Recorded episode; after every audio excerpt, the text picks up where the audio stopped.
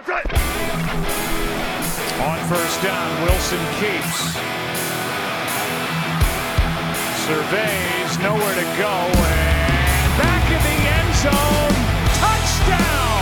What a catch by Tyler Lockett!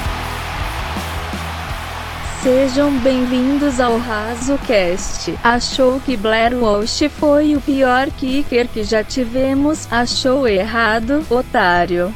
Olá pessoal, sejam bem-vindos a mais um episódio do RazoCast, o programa semanal aqui do blog do Seahawks Brasil, onde a gente comenta sobre as, o jogo passado, vamos comentar aí sobre o próximo jogo. E depois de uma semana aí que a gente passou raiva, mas nós vencemos e estamos aí na briga pela divisão, pela, pelos playoffs. E vamos com tudo para cima dos 49ers.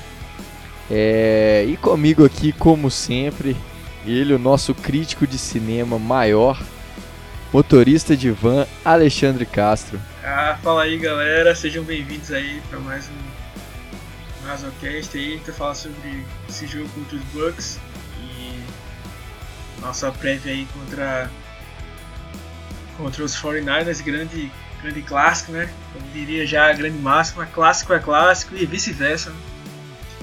Vamos aí e discutir então nas minúcias aí do que foi esse jogo aí, que foi de fortes emoções. Só um, uma pequena nota aí, lá na publicação do, do Instagram, acho que, que teve uns, é, uns 30% dos comentários foi, era da galera dizendo assim, tive uns três infartos durante esse jogo aí, é, morri, mas passo bem, então foi bem nesse naipe aí.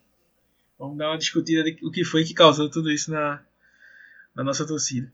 Comigo aqui também, ele que brilha nas passarelas do Brasil, Pedro Vieira. Olá, caros amigos, ouvintes do nosso podcast semanal. Estamos mais uma vez aqui reunidos. Boa noite, Otávio. Boa noite, Alexandre para discutir o que aconteceu nesse jogo, quais foram os nossos erros, o que a gente acertou, que não foi o field goal no caso. E vamos destrinchar o, o jogo contra o 49ers. E vamos lá para mais um recap desse jogo. Não sei se vocês já perceberam, provavelmente já, mas a gente tem feito aí, colocado nomes de filmes clássicos no, do nosso filmes clássicos aí de Hollywood no título dos nossos podcasts. E dessa vez a gente colocou aí o título vai ser Piratas do Caribe em homenagem aos Bucks. E o o filme que a gente escolheu falar nesse episódio que simboliza muito bem é o Navegando em Águas Misteriosas, o terceiro título da da franquia Piratas do Caribe, filme de 2011, com Claro no comando como protagonista Johnny Depp, que aliás tive o prazer de, de estar no mesmo ambiente com ele. tive Otávio da Socialite é. Tive o prazer de estar no mesmo ambiente que ele, lá no Rock in Rio 2016. 2017, é, aliás no, no show do Hollywood Vampires, que foi um dos melhores shows, um dos melhores momentos da minha vida depois de ver o Timberlake no halftime show do Super Bowl 52. Pra quem nunca viu, né, é, Otávio é uma mistura de Justin Timberlake e Clark Kent. Então, se fizer essa junção aí, da, e colocando essa voz aveludada no, no comando aí da, do nosso podcast, da o nosso host aí, Otávio Freitas. Sem contar que o Otávio deve ter o contato do Johnny Depp no WhatsApp. O cara é muito, muito ah, famoso. Quem dera, cara. Aliás, eu tenho uma crítica a esse filme, porque ele não tem Orlando Bloom, que para mim é o melhor o melhor cara dos piratas do Piratas do Caribe. É, eu, aliás, é um dos melhores atores. Ele fez o Legolas em Senhor dos Anéis. fez também. Ah, ele fez uma pá de filme bom aí. Just... E ele ainda brigou com o Justin Isso aí Bieber. ele. Aí eu vi vantagem. Sobre a franquia, o que eu tenho a dizer é. Não é um Transformers, né? Mas é um bom filme.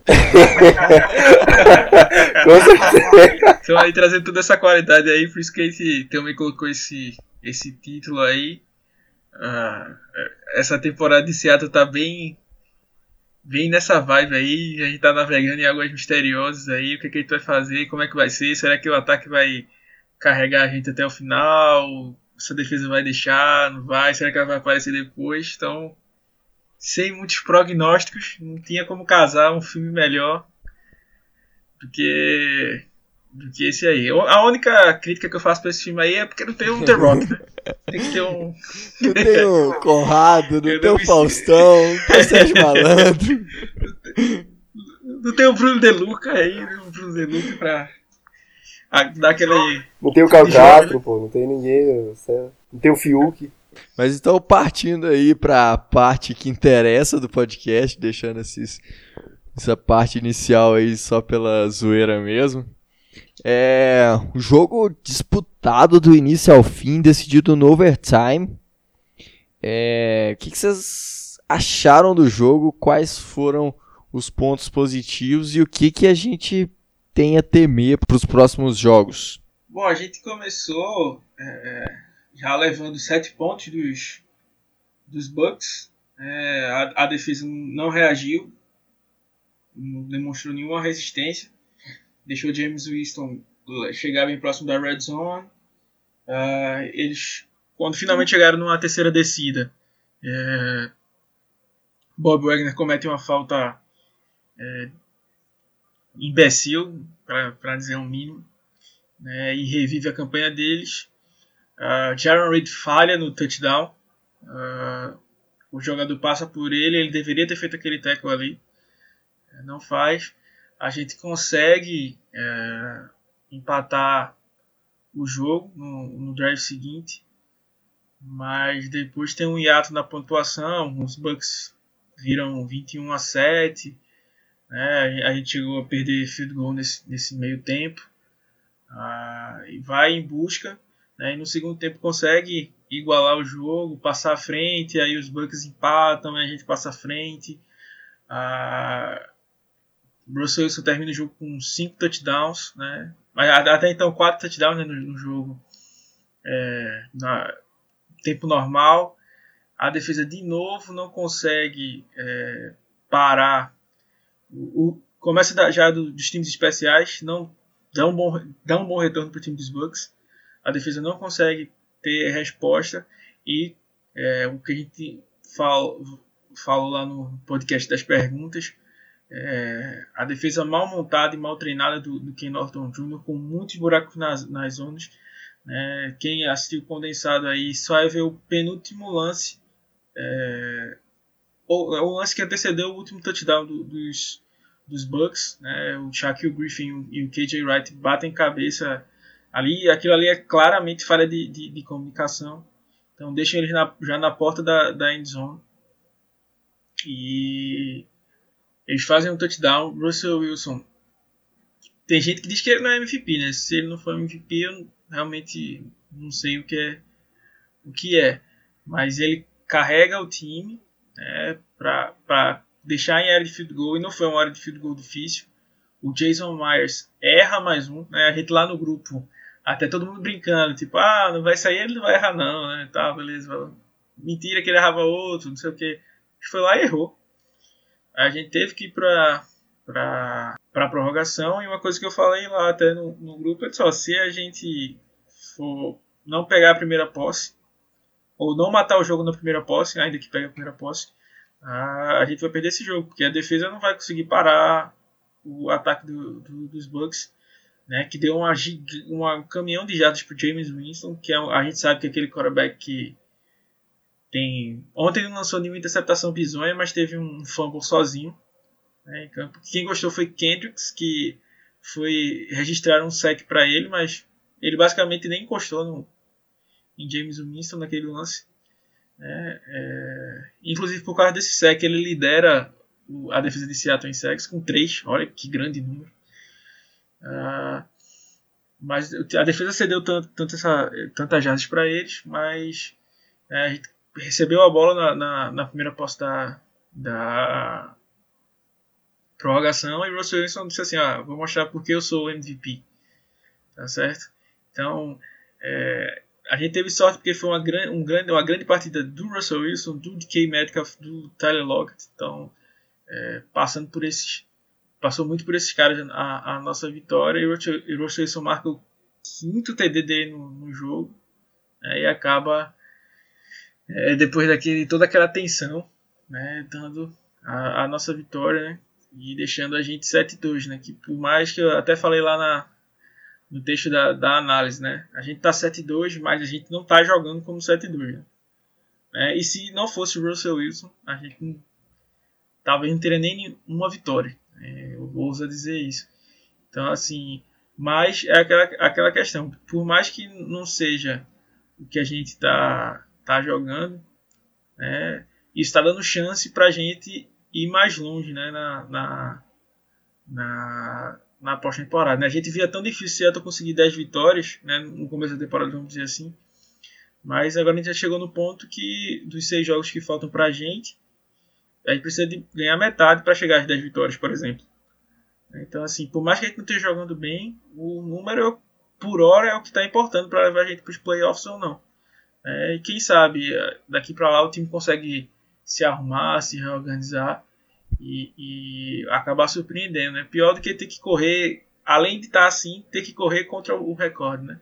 Mas pelo menos nisso, por hora a gente tá, tá tranquilo. Foi, foi mais ou menos essa aí, a, a, a, gente sempre dá essa visão geral antes para depois começar a entrar em, em cada ponto, só para dar aquela alinhada para quem não conseguiu ver o jogo todo, todo, então já dá essa meio que essa passada aí por cima de, de como foi a partida como um todo.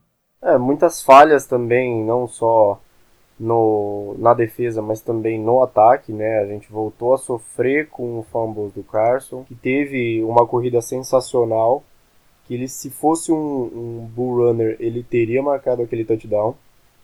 Mas não é infelizmente, felizmente ele é um bull runner porque ele consegue é, ele consegue massacrar as linhas e, e avançar muito depois do contato. A prova foi esse jogo que ele conseguiu correr para mais de 100 jardas contra um time que cedia 70 jardas para baixo com o jogo terrestre, então ele, ele literalmente é, regaçou com a defesa é, adversária.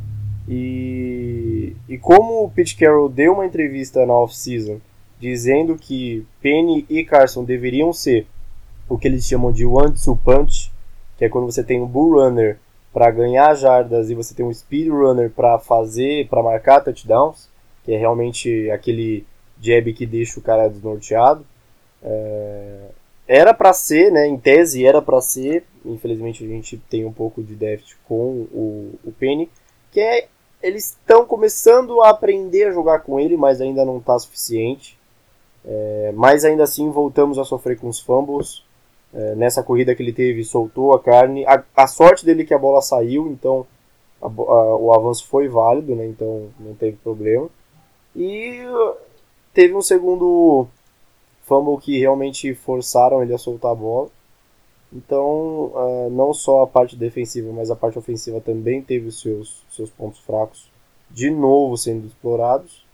Mas, num overview total, Russell Wilson jogou como sempre em alto nível. DK Metcalf, para mim, com aquela recepção é, de 52 jardas para touchdown, foi o, o, o, ápice do shut up for, for haters. Ele dá para perceber, se você fixar bem o olho na jogada, quando ele faz a recepção da bola, ele cria um avanço tão absurdo, ele cria uma, uma separação tão absurda do marcador, que você sente a velocidade do cara no corpo, ele dá aqueles trancos, sabe? Então, realmente foi um jogador que apareceu muito bem. E em questão da, da defesa, falta mesmo alinhar. Tem peça importante, tem jogador que sabe jogar, mas precisa alinhar bem para poder fazer um jogo melhor contra o oponente que vai vir.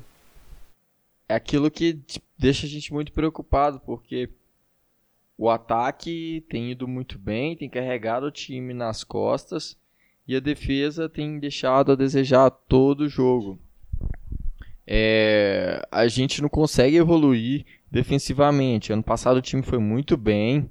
É, esse ano não teve grandes perdas assim, praticamente só o Frank Clark, mas é, trouxe bons nomes, trouxe o, o, o Ansa, trouxe o Clown, que são substitutos à altura, talvez até melhor do que mesmo o, o, o Frank Clark. Mas no, no, no mais não foi perdas gigantes. É, é muito. Parece que a gente vê. Parece não, é muito evidente a falta de, de organização defensiva do time. É, a gente a gente vê a, a, queda de produção que teve o, o Bob Wagner. Bob Wagner ano passado teve uma temporada brilhante, foi o principal nome da defesa. Esse ano não tem conseguido é, fazer isso, não tem conseguido ser o, o nome, ser o cara que se destaca ali. Tem errado muito em cobertura, uh, não tem não tem sido efetivo nem, nem nas melhores qualidades dele, que é parar o jogo terrestre. É, a, a pressão, até mesmo os, os as blitz que vem o, pelo Wagner não, tá, não tem sido efetiva. O time não consegue pressionar. Uh, tem cedido muitas jadas terrestres. Então, é, parece que. Que não sei, assim, o time se desligou. E cl claro que, a, que uma, o que, ma, que é mais evidente é a. É, é a falta de criatividade e de mudança de jogo que o Ken Norton Jr. não faz. Primeiro que uh, o, o, time de Seattle está muito defasado. O time praticamente joga todos os snaps com, com base defense. E uh, hoje tem estatística de, do ano passado em que somente 25% dos snaps defensivos foram é, em base defense. É, isso no ano passado. Esse, e a tendência é que aumenta. Em 2000 e, e, e 2017 já teve. Foi uma, uma. A porcentagem foi 33%. Ano passado diminuiu para 25%. Então, esse ano, praticamente todos os times jogam em níquel. Muitas vezes em grandes parte das jogadas jogam até em dime, né, com seis defensive backs. E o, o Ken Norton Jr. insiste ainda em manter, jogar aquela, aquela, aquele trio de, de linebackers que são bons jogadores é, em questão de nome, né? Bob Wagner, sem dúvida, é um dos melhores da liga, se não o melhor. É, é, ano passado, sem dúvida, foi o melhor. Uh, o KJ Wright é um, um, Pro Bowler e muito bom. E o, e o Michael Kendricks também é um nome de respeito. Mas é, usar os três não é uma coisa que, que dá. Não é, não é, não é o, o, o A defesa ela tem que ser reativa, ela tem que. É, fazer o que o seu espelho do, do ataque para parar o ataque. E isso não tem acontecido. A gente não tem visto isso acontecer é, lá em Seattle. Eles têm insistido com essa, com essa filosofia de manter a defesa em 4-3 e não tem sido nada, nada bom para a gente. Só para consolidar aí o primeiro ponto do nosso recap, que é esse apagão aí da, da, da defesa. Uh, a gente tem, só para ilustrar isso primeiro em, em números, né, por exemplo, Quinton Jefferson perdeu dois jogos e ele ainda é o segundo jogador com mais sexo em Seattle, empatado com Clowney, né, que trouxe tanta, tinha tanto nome, mas Quinton Jefferson, que era um, um cara que já estava por aqui, conseguiu meio que que bater ele. A linha completa, vamos lá. Já Divion Clown tem 424 snaps, tem apenas 2 sacks, 5 tackle for loss e 7 QB hits. Seja, ele é o cara que realmente o Clown não está sendo tanto desperdício porque ele pelo menos no jogo corrido ele tem ajudado razoavelmente. O jogo corrido não consegue passar por ali, tem, fazer, tem feito um bom trabalho. O Rashin Green, que ano passado jogou pouco jogou, né? Esse ano tá conseguindo ficar saudável, né? Tá, tá, tá aparecendo mais. Ele ele é, teve 325 snaps, dois sacks já, um tackle para perda de jardas e dois QB hits. O Ziguiança, né, que todo o nome dele, já ficou jogos inativos, então teve 206 snaps, um sack, um, ta um tackle para perda de jardas e 3 QB hits. O Jaron Reed, que ficou suspenso 6 jogos, já teve 176 snaps, então percebam aí, Jaron Reed perdeu 6 jogos e está a 30 snaps de diferença para Ziguiança. Então você já vê daí a utilização dele. Mas não teve nenhum sack, nenhum tackle para perder de jardas, teve apenas um, um QB hit. E a nossa primeira escolha, LJ Collier, teve em todos esses jogos, ele estava disponível para jogar. Alguns jogos ele ficou inativo, mas estava disponível para jogar. Ele teve apenas 70 snaps e, obviamente, 0 seco, zero sacks, 0 tackles é, para perda de jardas e 0 QB hits. Se não me engano, ele teve tem 3 tackles na temporada. Ou são 2 tackles na temporada, mas é um número absurdo.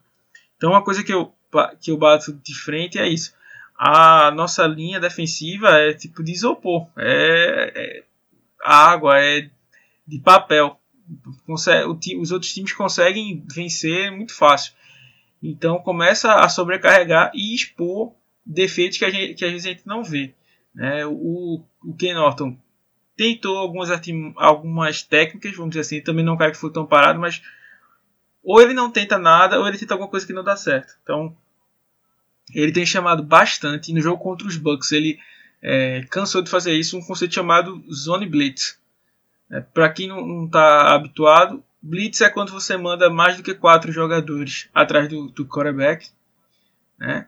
E tem um conceito que foi difundido por Dick LaBeau, um grande técnico, uma mente defensiva, é, que chama Zone Blitz. O que é que ele faz? Ele tenta confundir a cabeça do, do quarterback. O quarterback espera que quem vá para cima dele são os jogadores de linha defensiva e os outros jogadores né, façam coberturas em zona ou marquem homem a homem. Qual é o conceito da zona de blitz? Mandar na blitz alguém que o quarterback não espera e alguém que o quarterback espera que vá atrás dele drop numa marcação. Então, por exemplo, é você mandar o níquel para cima do, do QB e fazer o defensive end dropar para cobrir a área que o Nickel ia cobrir.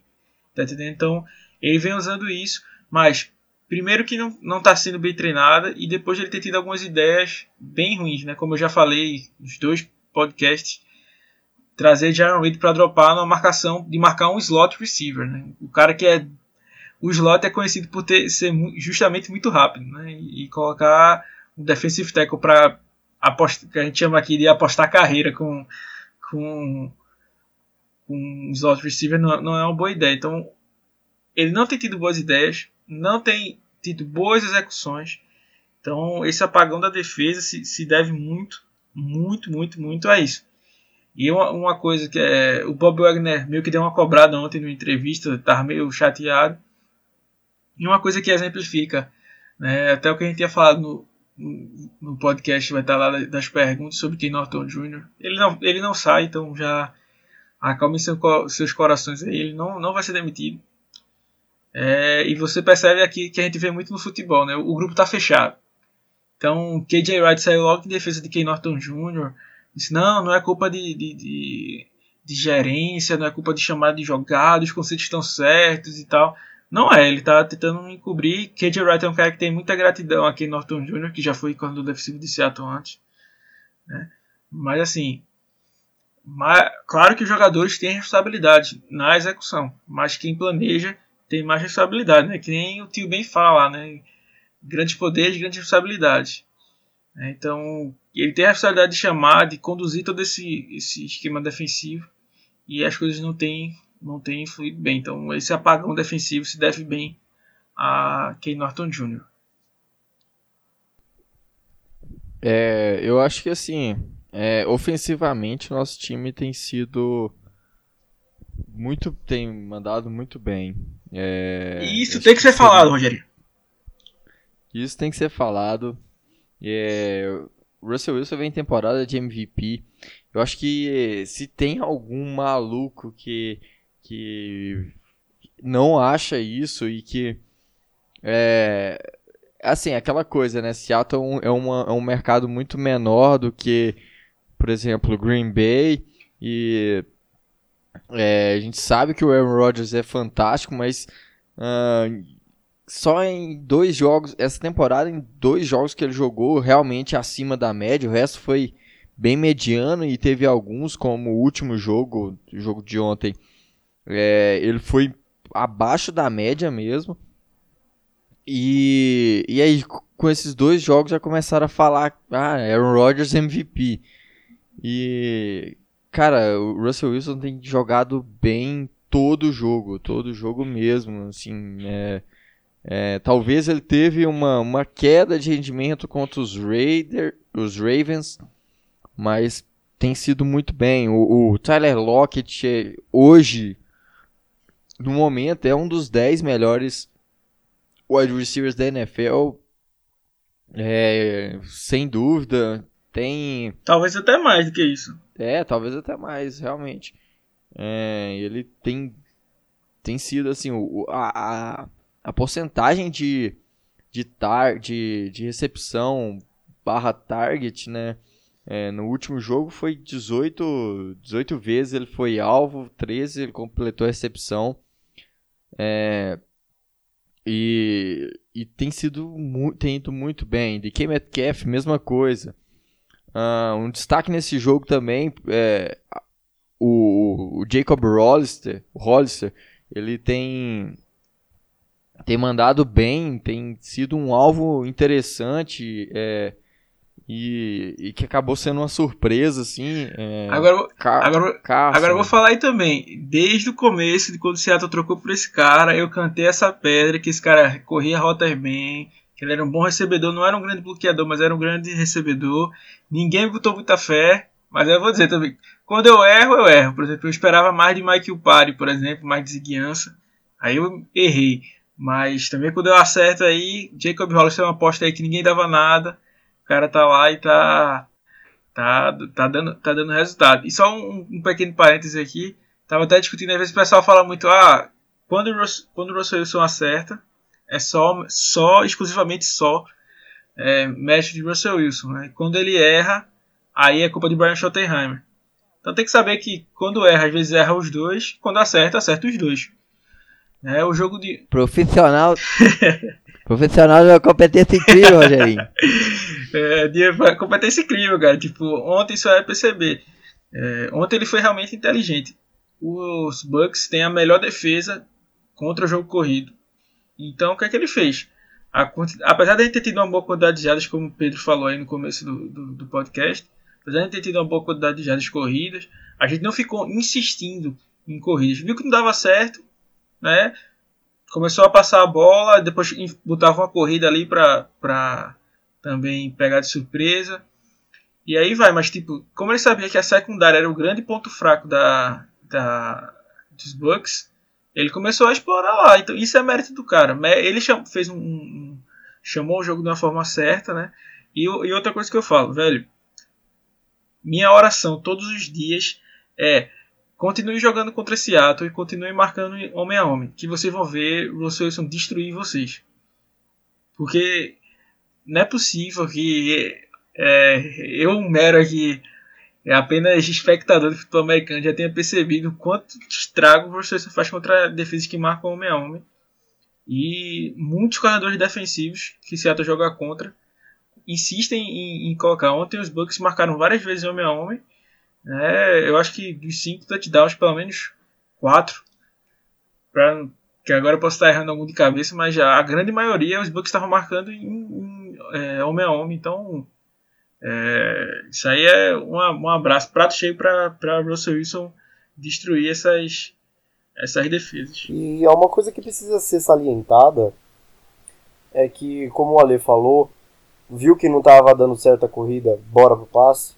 Isso é um, é um ponto a, a, a, se, a se colocar de que Schottenheimer está entendendo como funciona e como ele deve reagir dependendo da, da do que ele vê no campo.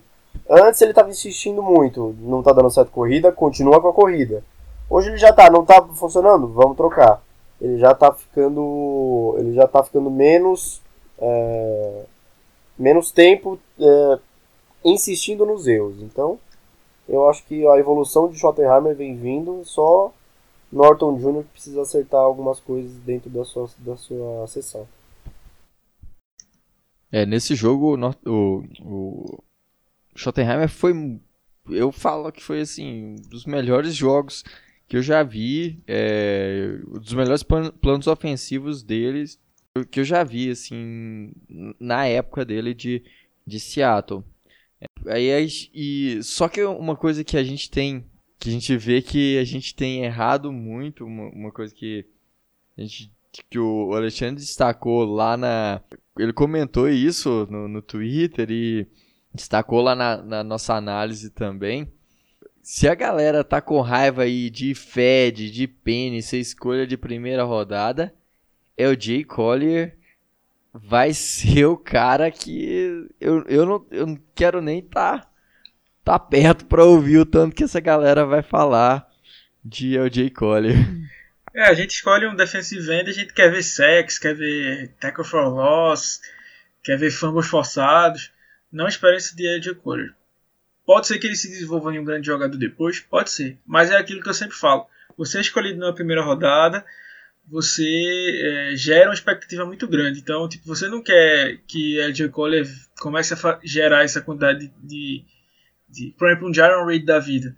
Foi escolhido na segunda rodada, teve as duas primeiras temporadas bem né, silenciosos aí, sem, sem chamar muita atenção. Chegou na terceira, teve aquele boom. Você escolhido na primeira rodada, ninguém tem essa paciência não para esperar é, duas temporadas para você aparecer não.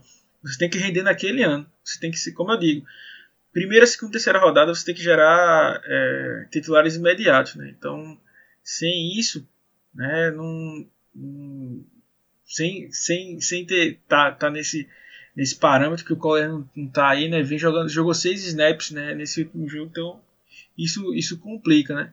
Indo para o nosso outro escolha de primeira rodada, né? O, o Rashad Penny, né? Para falar dele e de Carson, né? O time parecia né, ter, ter mostrado que sabia como ia jogar os dois, né? Como o Pedro já falou, tipo o Carson é um cara que corre entre os tackles, o, o Rashad Penny é um cara que é utilizado em outside zones, deveria ser então foi assim que Seattle fez em, em, em, em Atlanta, né?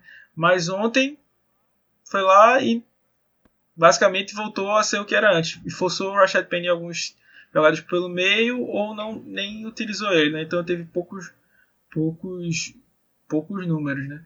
É, nem com Carson sofrendo dois fumbles, né? Rashad Penny teve mais chance, né? Porque por exemplo no jogo contra os Steelers o Penny ainda teve mais algumas chances, até que ele marcou até o touchdown e tal, mas nesse jogo nem, nem isso ele, ele chegou a fazer. E é como o, o Otávio falou, né?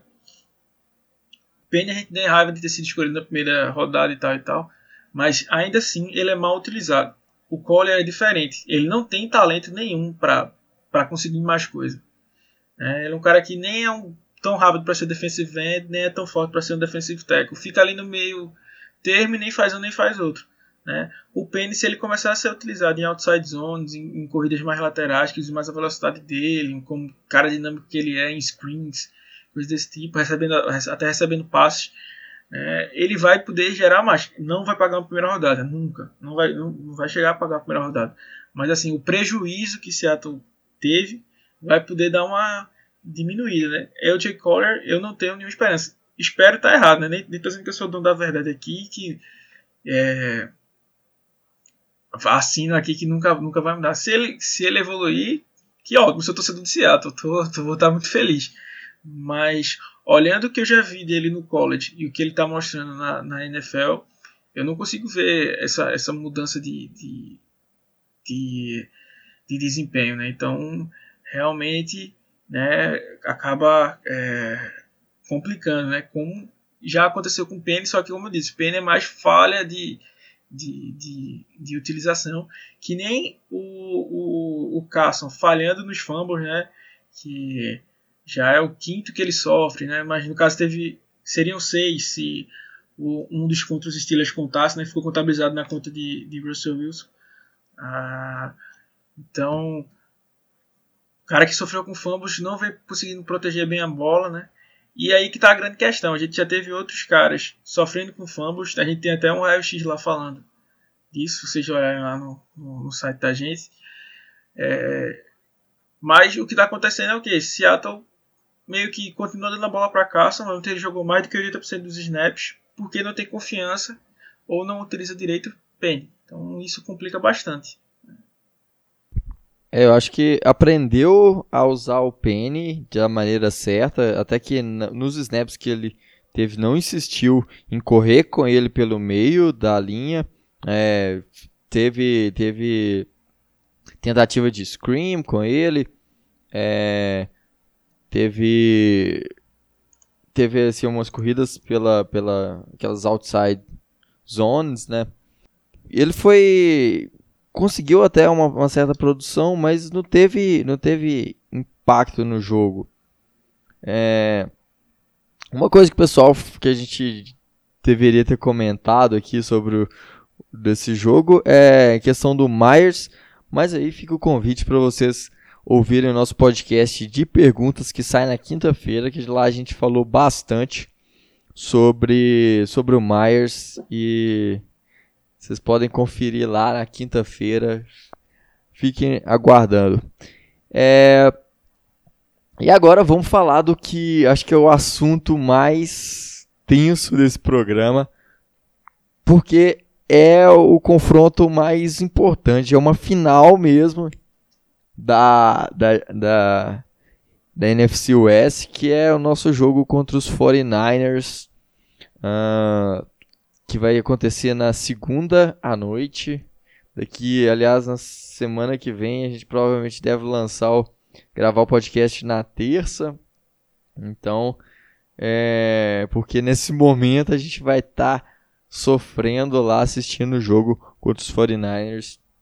E o que, que vocês acham que a gente pode esperar desse jogo? Olha, é, eu acho que é um assunto que precisa ser tratado com um pouco de um pouco não, muito muita seriedade, porque realmente é um jogo que vai definir as águas para a campanha de Seattle na temporada. Eu acho que o que a gente precisa alinhar antes de chegar em Santa em Santa Mônica primeiro é entender que eles vão ter o fator de campo, então a gente vai jogar na casa dos caras. Segundo, se a gente chegar com a defesa do jeito que a gente tem jogado dentro das nove partidas, a gente vai tomar um sarrafo. Terceiro, se a linha ofensiva continuar jogando precariamente do jeito que está jogando, uh, Bolsa e companhia limitada vão derrubar o Wilson diversas vezes. Então, estatisticamente falando, a gente vai jogar com um time excepcionalmente é, superior a, ao nosso. A gente vai tanto defesa quanto ataque. É, em questão de pontos, eu não, não, não tô aqui com, com isso, não tô com stats aberto, mas eu, eu acredito que 49ers tenha em média mais de 40 pontos por jogo. Se não estou errado, me, me corrijam aí. Seahawks não tá. Não, por mais que o ataque produza bastante, por mais que o ataque esteja bem alinhado, ainda assim não está no mesmo nível que, que 49ers. Não confio em Jimmy Garoppolo não confio mesmo. Acredito que ele é um Goff da, dos 49ers. Tem um corpo de recebedores que tem, tem castigado. Tem também Matt Breida que tem feito um bom jogo até então. Então é um jogo de, de vida ou morte para nossa temporada. Para definir se a gente vai assumir a liderança. Porque querendo ou não, o próximo jogo deles é em Seattle. Tudo bem que a gente ganhou apenas dois jogos de todos que a gente teve na temporada em casa. Então, também é preocupante a, a vinda deles para Seattle. Então é um jogo realmente que vai que vai definir muita coisa. Uh, é, é esperado que a, a linha ofensiva evolua muito até segunda-feira. É esperado que a defesa tome biotônico até, até o talo para poder parar o ataque e fazer um jogo bom contra, contra os Niners para arrancar uma vitória deles, arrancar a invencibilidade e mostrar para o resto da, da pro resto do time, dos times da NFL que vão enfrentar a gente ao longo da, da temporada, que a gente tem muita força para jogar com qualidade. É jogo de prime time, Russell Wilson adora esse tipo de jogo, Pete Carroll também. Vai tem todo esse corpo de recebedores. Josh Gordon vai estar presente no jogo, já está treinando, já está confirmado que se, se, nenhuma lesão teste da bubônica acontecer com o cara, ele vai jogar. Então vai ter Josh Gordon disponível, vai ter Metcalf disponível, vai ter Lockett disponível, companhia limitada, Carson, esperamos que não sofra fumbles, Penny que tenha muito muito cutback, que ele corra para muitas jardas.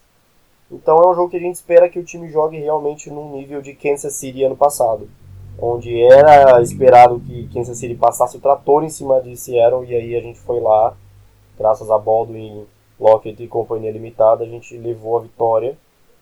E o problema é que no jogo de 49ers é que não tem a mesmo, o mesmo fator que o jogo de Kansas no ano passado, onde você tinha que só deixar Mahomes fora do campo que as coisas fluíam.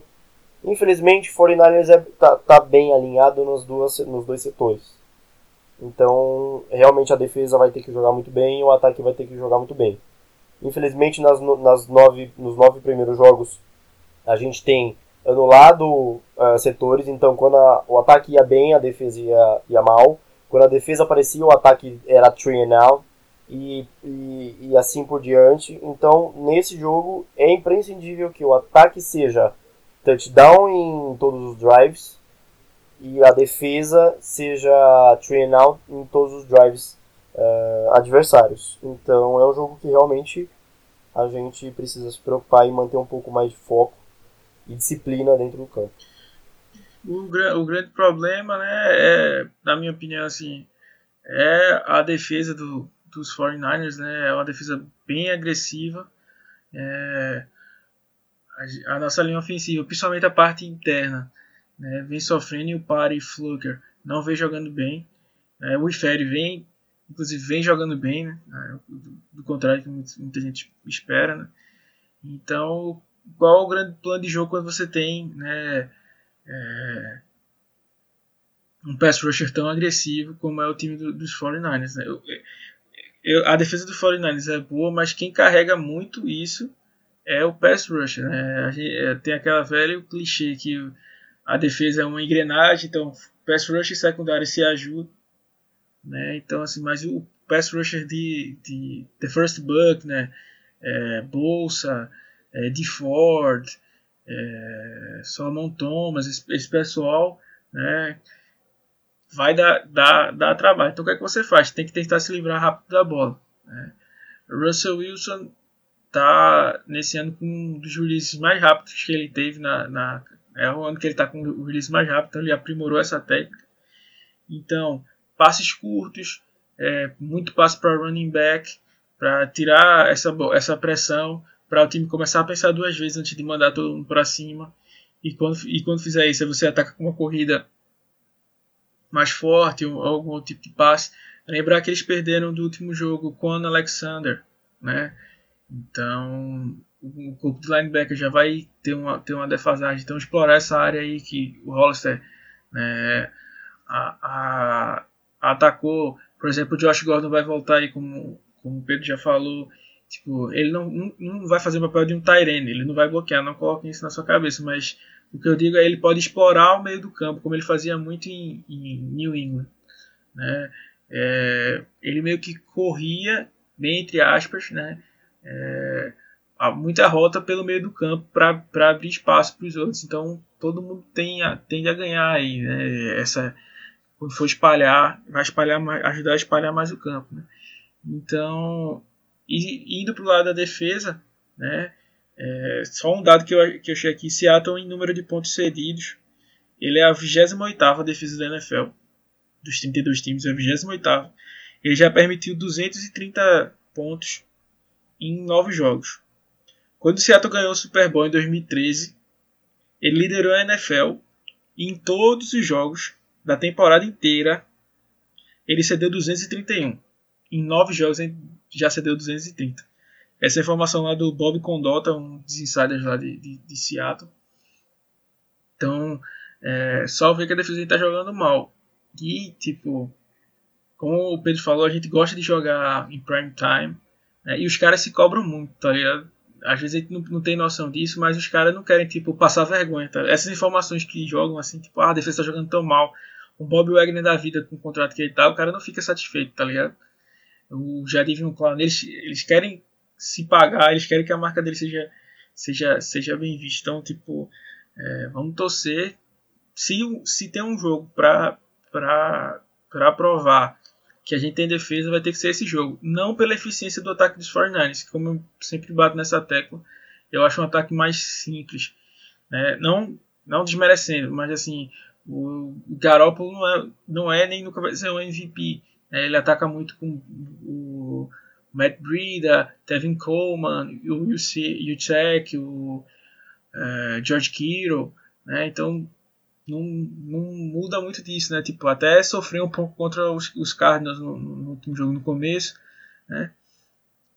Mas é, a gente vai precisar da defesa nesse jogo porque a defesa dos 49ers não é a defesa dos Bucks. Né? Então, por mais que o Russell esteja um grande jogo, é bem difícil que ele consiga marcar é, a mesma quantidade de pontos que ele marcou contra os Bucks. Né? Eu tenho essa quantidade de jogadas, esse, esse essa liberdade aí para montar isso tudo. Então, como a gente não vai ter essa quantidade de pontos, a defesa vai precisar aparecer, porque senão vai começar a botar muita pressão no, no ataque. Então é, é uma coisa que a gente precisa ajustar, né? A gente tá aí para receber o Contra Diggs de volta, pode ser que ele ajude aí também no, no níquel. É, é um jogo aí para se o Ken Norton Jr. quer salvar o emprego dele, é o jogo para ele dizer assim, ó, Vou, vou fazer ajuste aqui e torcer para esses ajustes darem certo. É, porque se a gente tiver alguma chance de, de, de ganhar a divisão né, e tentar folgar no, nos playoffs, é ganhando jogos para os 49ers. Se não ganhar, basicamente, como o Pedro falou, aí o, o, o Otávio falou, é basicamente a final. É, a gente perdendo esse jogo aí, é bem. Por mais que os, os 49ers vão, vão jogar contra Packers e, e Saints, né, é bem difícil que ele vá, vá, vá perder para Seattle. Na simulação que eu fiz, acho que os dois times terminavam 12 e 4. É, mas ainda os 49 ficavam à frente por, pelo, pelo desempenho na, na, dentro da conferência. Então, assim, se Seattle, isso eu coloquei Seattle ganhando um e perdendo um, mas assim, se Seattle não conseguir é, bater de frente aí, vai ser complicado. E como a gente já levantou algumas vezes, tem Rams, Panthers, Vikings, né? Todo mundo querendo essa, essa vaga no, no wildcard. Né? Então vai ser basicamente quatro. Pode ser até que apareça algum outro time na corrida em busca dessa, dessa de duas vagas apenas. Então a gente tem que se ajustar para ontem. É um outro um fator que é que eu queria re, re, ressaltar aqui é os Niners jogaram na quinta-feira passada e vão jogar na segunda-feira. Então são 11 dias aí de descanso. É quase uma bye week.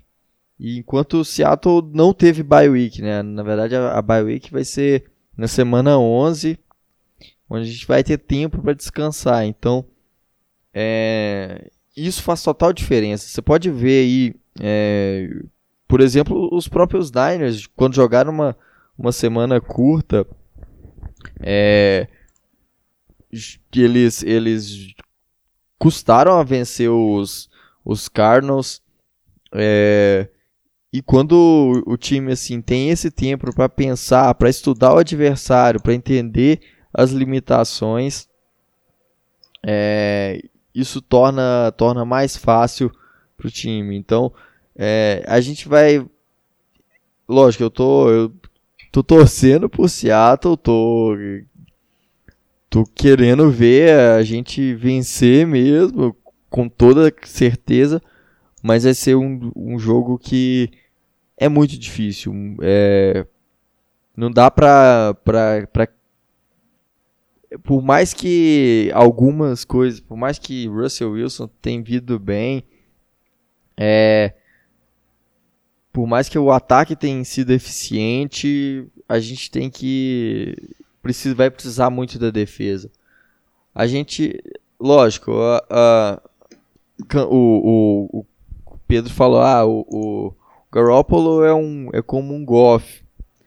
Eu acho que o que o Garoppolo é, não é tanto o que eles falam, é, não é não é aquele não é aquele quarterback que vai ganhar jogos assim importantes, que vai ser decisivo, é, que vai tipo tirar um coelho da cartola igual é um Russell Wilson, um Aaron Rodgers, um, um até mesmo um Matt Ryan. Ele não é esse cara.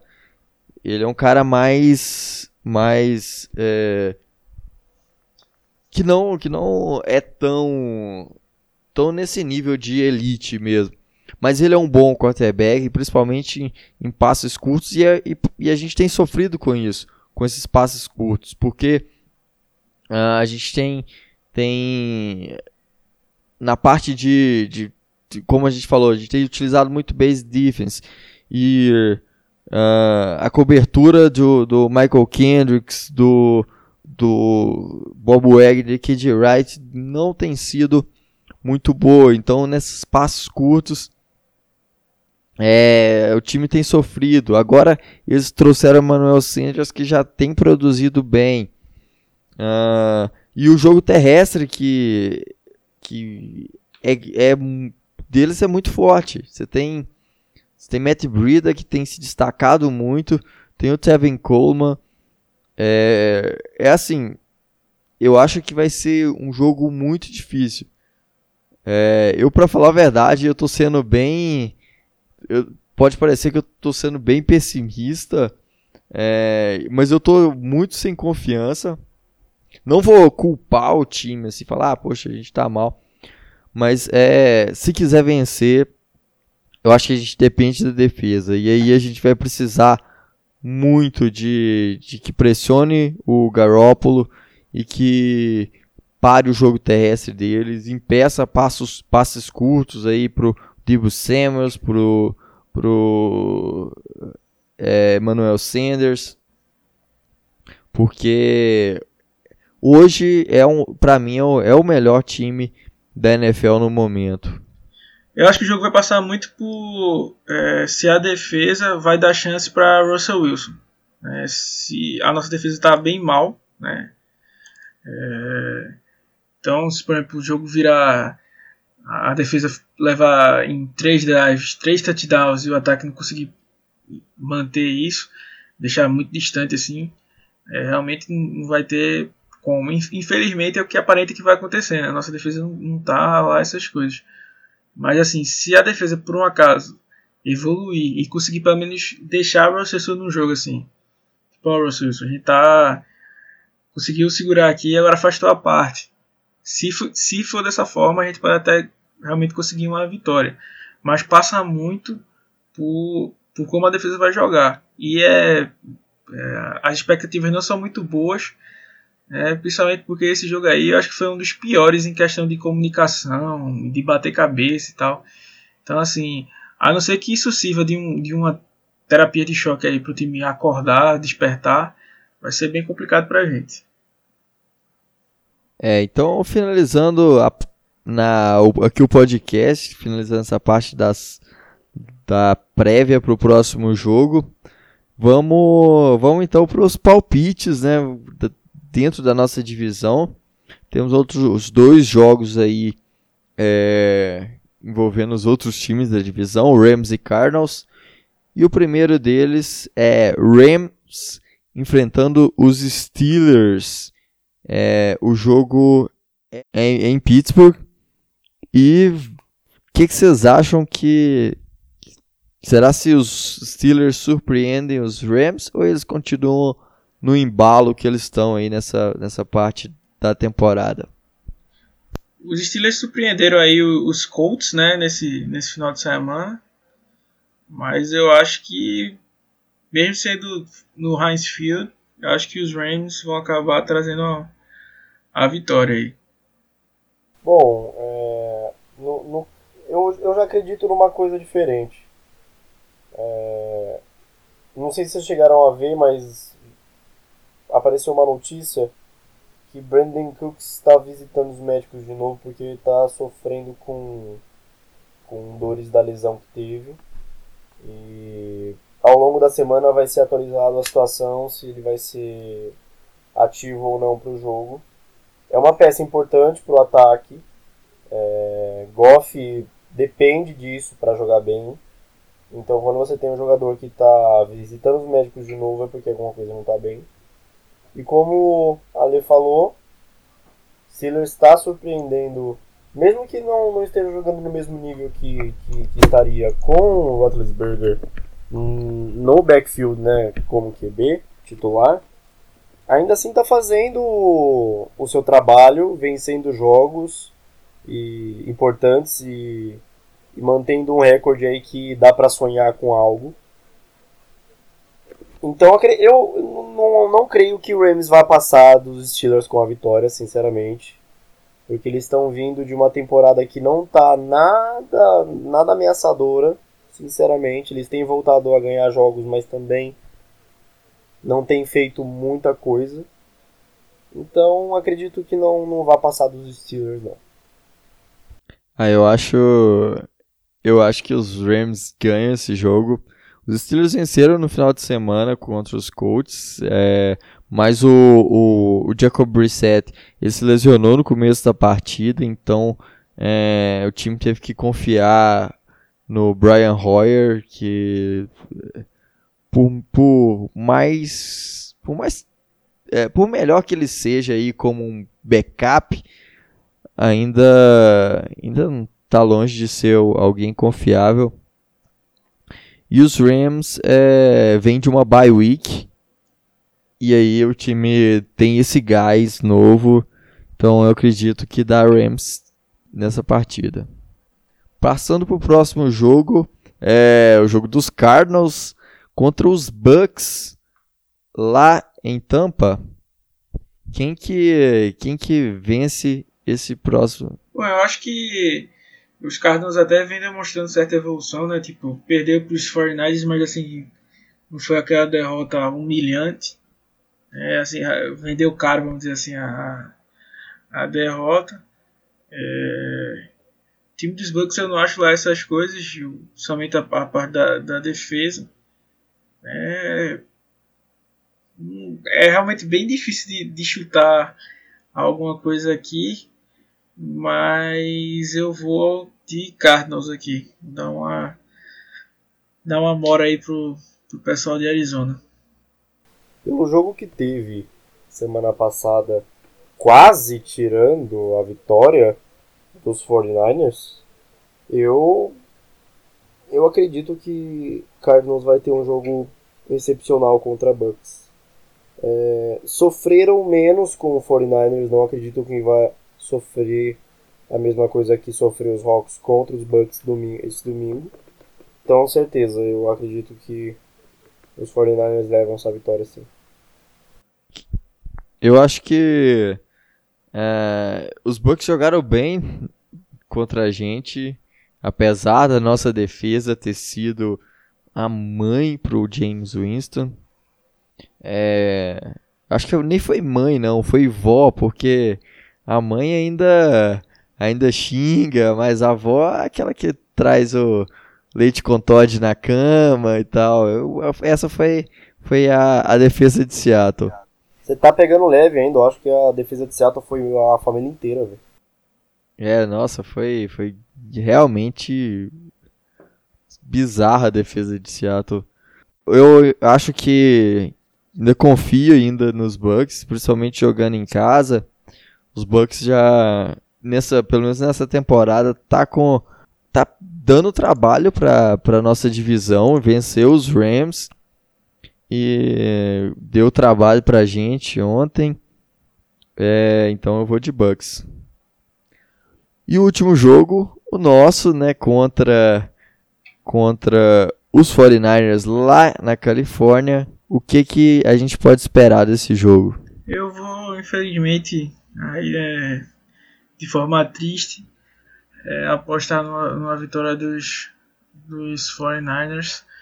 Acho até por uma diferença de uns 10 pontos, acho que 27 a 17 para o time dos 49ers. Infelizmente, por conta da, da defesa, eu não acho que a defesa da gente vai conseguir se ajustar de uma semana para outra.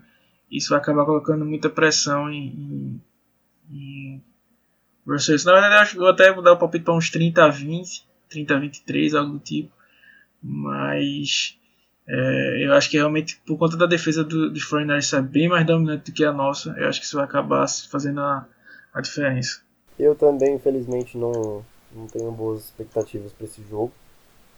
Eu, eu fico com um placar de 31 a 24 para os Niners, mantendo a invencibilidade, tirando é, por hora nossa, nosso sonho de ganhar a divisão de novo. Mas continuar sonhando com o Wild Card, então mantenho o meu palpite com os Niners semana que vem.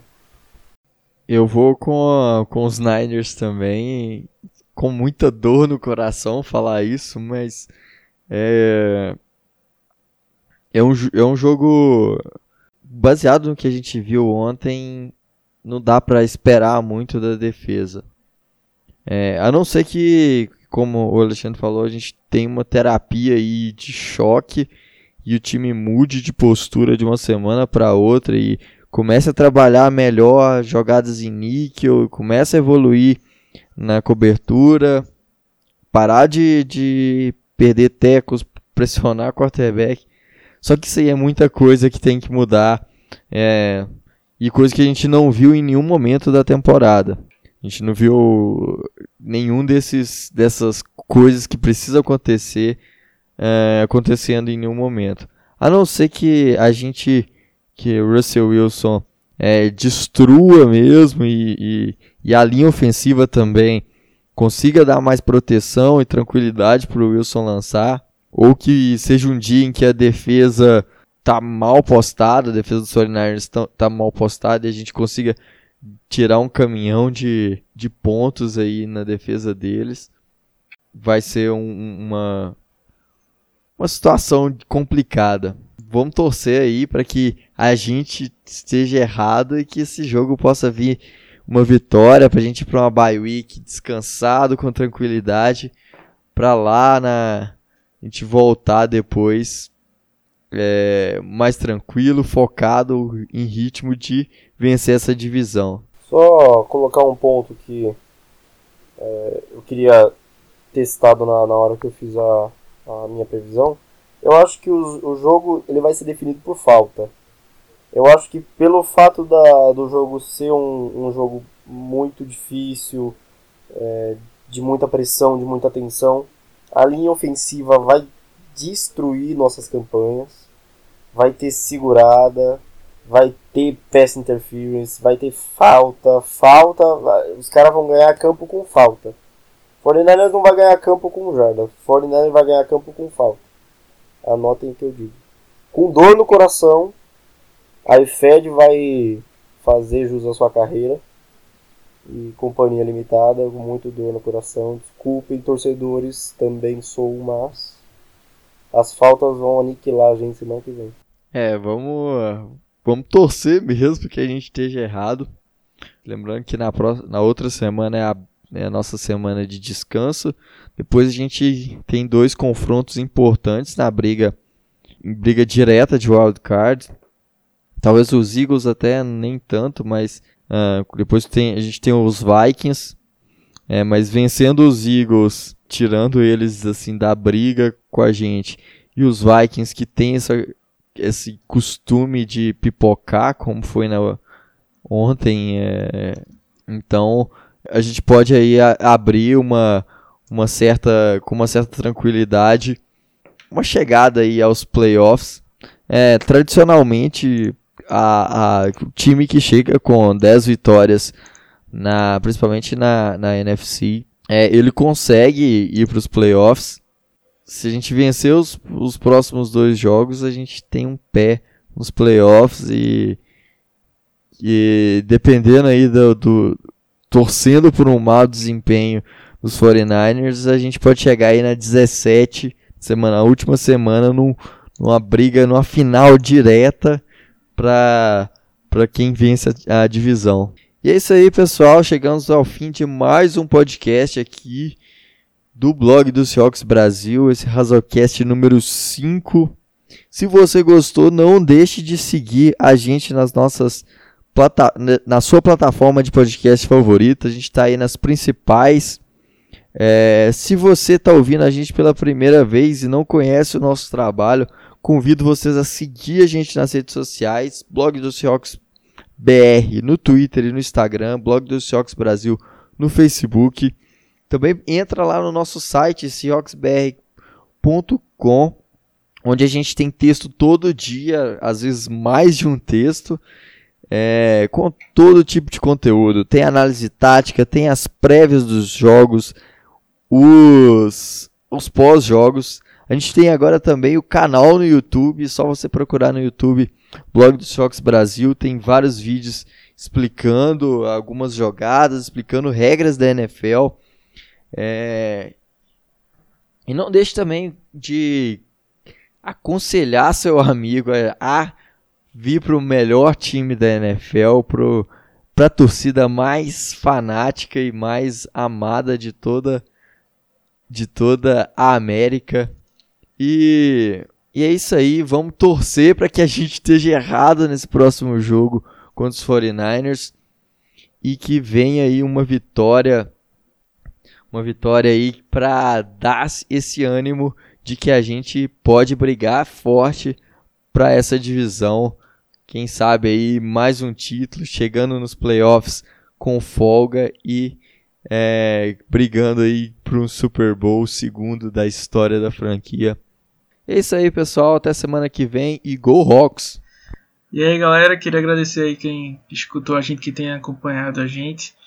É, a gente sempre fala de é, vocês passarem o feedback aí de vocês. A gente tá nesse formato aí de prévia e recap, né? E em um, em um separado só para responder as perguntas de todos, para poder atender todo mundo. Mas se vocês não estiverem achando tão bom assim, a gente pode tentar outra, outra alternativa. Então, a, a gente, como a gente sempre fala, a gente quer construir esse site junto com vocês. Né? É, a, gente, a gente faz, mas foi todo mundo da, da, que veio da própria torcida aí, então é a, a, a opinião de vocês é muito importante. É, queria salientar a, a, ausência de, de Wagner, né, mas deixar pontuado aí que o nosso cara que carrega a gente aí nas, nas redes sociais. É, se você sempre foi tratado com muito carinho, saiba que foi Wagner que, que falou com você. Né, então, nosso, o rei de Recife aí não, não pôde estar hoje, mas é, tá, está sempre nos nossos corações. Né? Então vamos em busca dessa vitória contra os Niners e Go Hawks. E agradecer novamente a presença de vocês, caros amigos ilustres, presentes comigo aqui nesse podcast mais uma vez. Gostaria de agradecer também a paciência de vocês ouvintes de estarem com a gente até aqui. Obrigado por, por fazer esse, esse podcast continuar mexendo aí, moving the chains.